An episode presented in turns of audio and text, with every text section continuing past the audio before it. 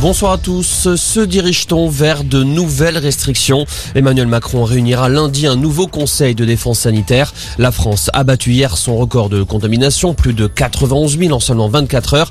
Des contaminations qui, à ce rythme-là, vont passer la barre des 100 000 d'ici quelques jours. La faute au variant Omicron qui se propage à vitesse grand V. Par ailleurs, un conseil des ministres sera également organisé lundi. Il sera question du projet de loi qui transformera le pass sanitaire en passe vaccinal. Pendant ce temps, le délai pour la dose de rappel pourrait encore être réduit.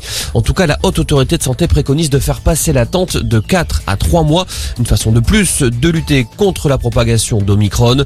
Par ailleurs, la haute autorité de santé recommande également d'ouvrir le rappel aux adolescents de 12 à 17 ans à risque. C'est au gouvernement à présent d'examiner ces propositions.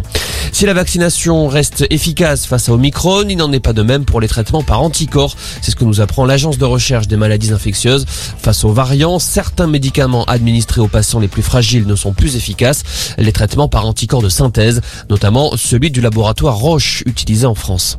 Un tour de vie supplémentaire pour tous ceux ayant prévu de se déplacer en Outre-mer. À partir de mardi, un test négatif de moins de 24 heures sera obligatoire pour embarquer depuis la métropole, que l'on soit vacciné ou non.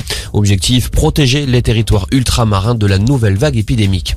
Sur place, la situation est tendue. En Guadeloupe, des manifestants occupent depuis hier l'hémicycle du conseil régional. Ils protestent notamment contre la vaccination obligatoire dans certaines professions. L'État ne négociera pas pour abroger une loi de la République votée au Parlement, réagit le ministère des Outre-mer. Et puis, il tient à remettre les pendules à l'heure. Pierre Richard le clame dans une vidéo sur les réseaux sociaux. Il va bien. L'acteur répond à des rumeurs persistantes ces derniers jours sur son état de santé. Rumeurs relayées par la presse People. Pierre Richard qualifie ces articles d'absolument ignobles.